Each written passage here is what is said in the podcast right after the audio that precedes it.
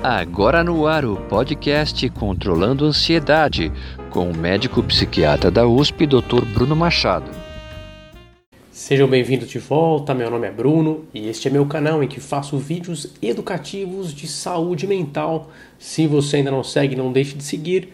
Hoje vamos falar de um quadro bastante conhecido, Provavelmente você já ouviu falar de pessoas que apresentaram esse tipo de sintoma, se é que você ainda não apresentou, não sentiu esta sensação alguma vez.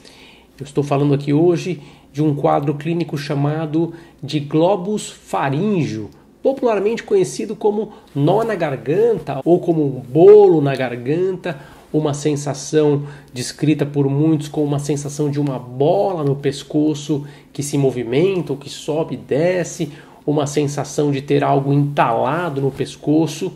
É claro que cada paciente descreve de uma maneira única, cada pessoa vivencia de uma maneira peculiar, particular, de acordo com sua própria interpretação, mas estamos falando aqui de um mesmo sintoma clínico, né, que precisa ser avaliado e para o qual existem uma série de diagnósticos associados que precisam ser investigados. Diagnósticos estes que podem ser otorrinolaringológicos, né? Por isso, o globus faríngeo é uma das principais causas de procura pelos otorrinolaringologistas, né?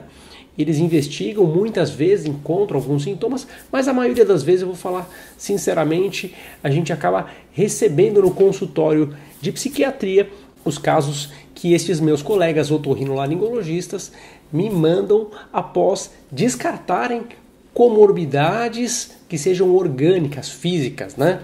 É claro que muitas vezes eles podem se encontrar quadros físicos, né, como refluxo gastroesofágico.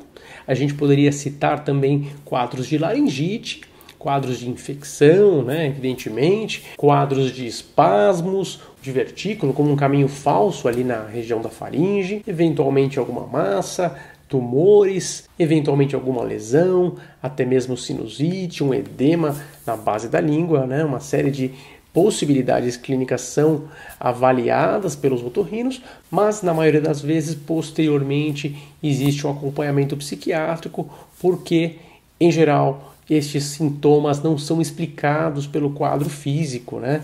E esses pacientes possuem um elevado grau psicopatológico, ou seja, sintomas ansiosos e depressivos. A relação da psiquiatria com esse sintoma de bola no pescoço é tão antiga, tão clássica, que antigamente esse sintoma era chamado de globus histérico, bola histérica seria, né? Como se fosse uma, um sintoma ligado à histeria propriamente. Só que, claro, que depois, com o tempo, com o estudo do quadro, observou-se que muitos pacientes, a grande maioria, não apresentava um quadro de histeria, né? Então, uh, o sintoma de globos era muito mais relacionado a quadros ansiosos, por exemplo, ansiedade generalizada ou até mesmo síndrome do pânico. E também pacientes com quadro de depressão maior, com sintomas depressivos, inclusive com esta sensação de bola no pescoço, sendo um sintoma ligado à angústia, né? uma sensação de aperto, muitas vezes uma sensação de vazio, uma sensação de menos-valia, de impotência, que é muitas vezes somatizada como uma percepção na região do pescoço, da região cervical, né? levando a este sintoma bastante desagradável que traz bastante sofrimento aí para os pacientes com quadros de ansiedade, depressão principalmente, mas não apenas, né? Podemos ver esse sintoma em pacientes com transtorno bipolar, pacientes com quadros de insônia, até mesmo quadros psicóticos podem referir este tipo de sintomatologia que precisa ser muito bem investigada, seja do ponto de vista orgânico e seja do ponto de vista mental. Como característica, né, muitas vezes nós vemos os pacientes mencionarem uma movimentação bastante atípica né, desta sintomatologia, algo que não seja muito condizente com o quadro orgânico. Por exemplo, um sintoma que varia bastante, subindo e descendo, ou indo para um lado indo para o outro, com a intensidade variando também de tempo em tempo.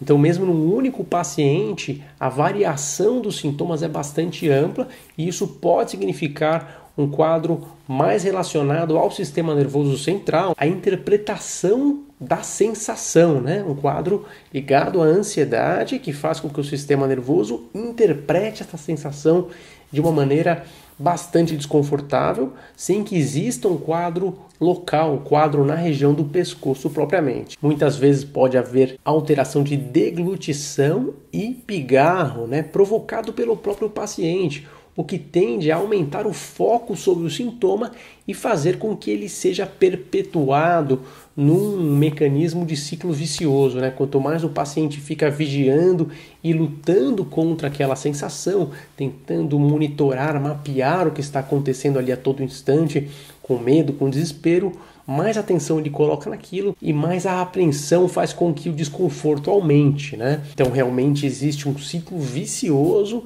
que pode permitir com que a percepção e o desconforto aumente por meio dessa hipervigilância que acontece tipicamente nos quadros ansiosos. Muitas vezes é um sintoma que tende a melhorar durante a alimentação, quando a pessoa faz as refeições, o alimento sendo mais palpável, né? uma sensação já mais conhecida, em que a pessoa tem mais segurança, você acaba ali tendo um referencial para que aquele desconforto seja de certa forma desmascarado, né? Então a pessoa consegue comer e ter o conforto e a sensação de que o esôfago, que as vias aéreas estão funcionando melhor, né? Por meio desse teste, né? Que a comida acaba significando para o paciente que tem o globus, né? Que tem a sensação de nó na garganta, a sensação de bolo no pescoço, né? Então esses sintomas tendem a diminuir em geral quando a pessoa está se alimentando. Em casos graves, podemos ver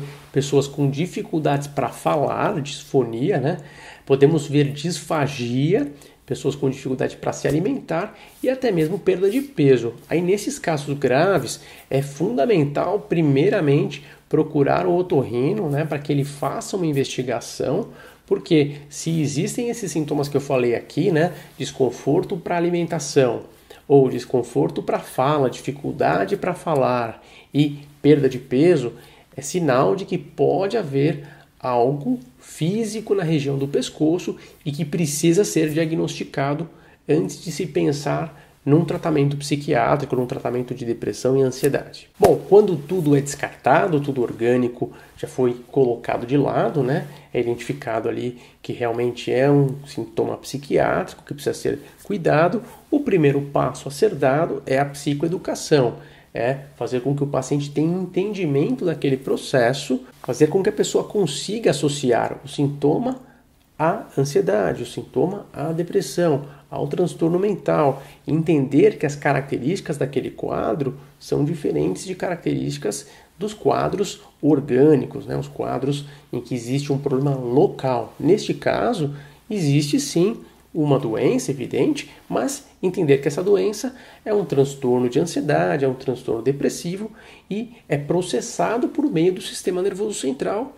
A gente tem que explicar para o paciente que ele precisa de um cuidado, que ele precisa de um tratamento, evidentemente, mas ele não precisa ficar preocupado que exista algo maligno em seu pescoço, que exista uma doença muito séria que vá o impedi-lo de respirar, né?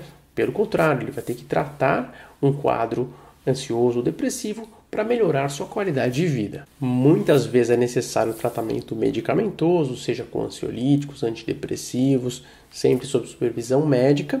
A gente sabe que o quadro ansioso ele está relacionado também à tensão muscular. Os medicamentos têm uma ação ansiolítica, mas também possuem uma ação de relaxamento muscular que tende a auxiliar bastante aquela tensão que se forma né, no corpo como um todo e muitas vezes é, somatizada na região do pescoço. A gente vê também uh, uma ação da medicação permitindo com que a pessoa diminua a secreção ácida no estômago. Muitas vezes isso é um coadjuvante, né? um, um grau de refluxo pode trazer mais desconforto, trazer um pouquinho de pigarro, e isso pode também ser auxiliado por meio do tratamento o tratamento para ansiedade, para depressão, muitas vezes ele regula o trato gastrointestinal, né, inclusive o esôfago.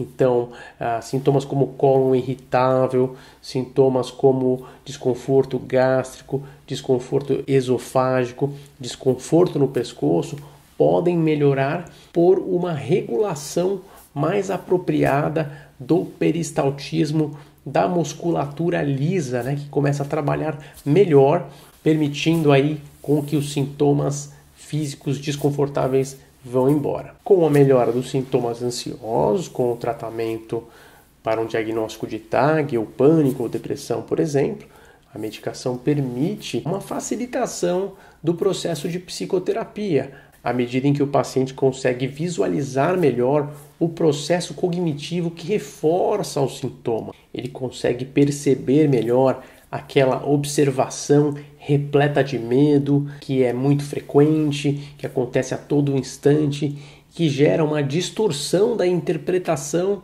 daquilo que é realmente normal do nosso organismo, fazendo com que o paciente consiga novamente perceber a normalidade da sensação corporal, com que o paciente possa novamente recuperar a clareza na interpretação das sensações corporais e finalmente não ter mais esses sintomas físicos que são extremamente desconfortáveis. Bom, por hoje era isso que eu queria dizer para vocês. Este aqui é o meu novo canal. Se você ainda não está seguindo, não deixe de seguir.